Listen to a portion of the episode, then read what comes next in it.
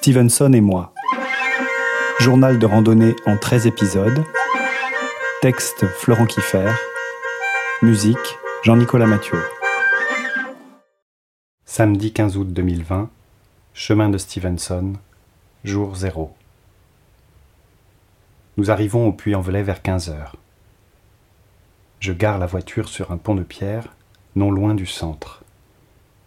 Dans le coffre, je prends mon sac à dos, mes bâtons. En m'appuyant sur le pare-choc, j'emballe chacun de mes pieds dans sa chaussure, puis j'embrasse chacun de mes enfants. Je les regarde s'installer à l'avant de ma voiture, le plus grand au volant, le plus petit à côté, puis la voiture s'éloigne, puis elle disparaît.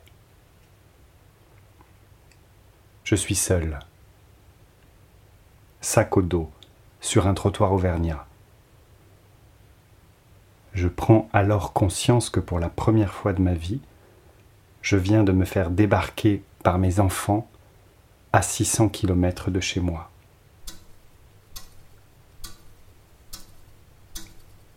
L'instant d'après, je me mets en quête d'une pancarte. L'instant d'après, je la trouve. L'instant d'après, je marche.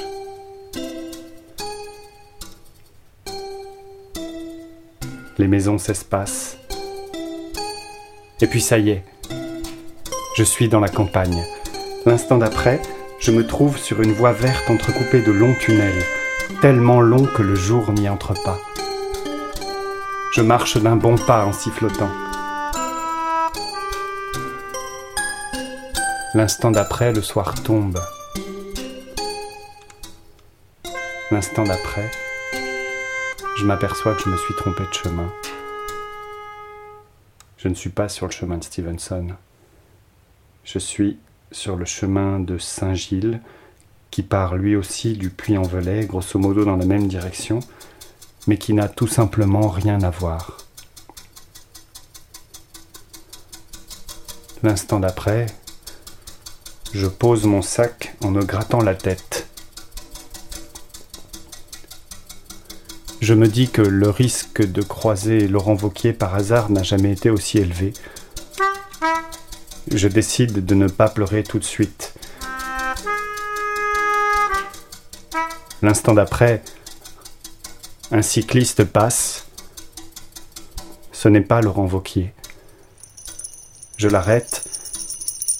Il m'explique que je suis en train de faire une petite boucle inutile de 20 km.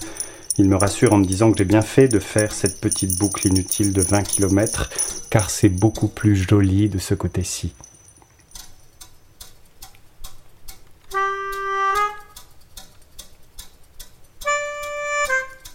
L'instant d'après,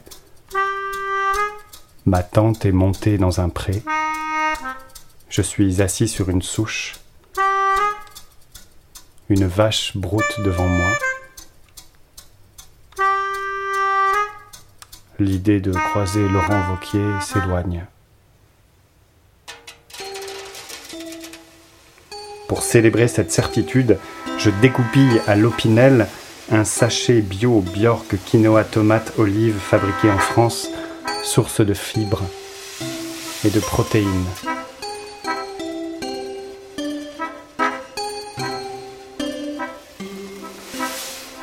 Sur le paquet au reflet métallique,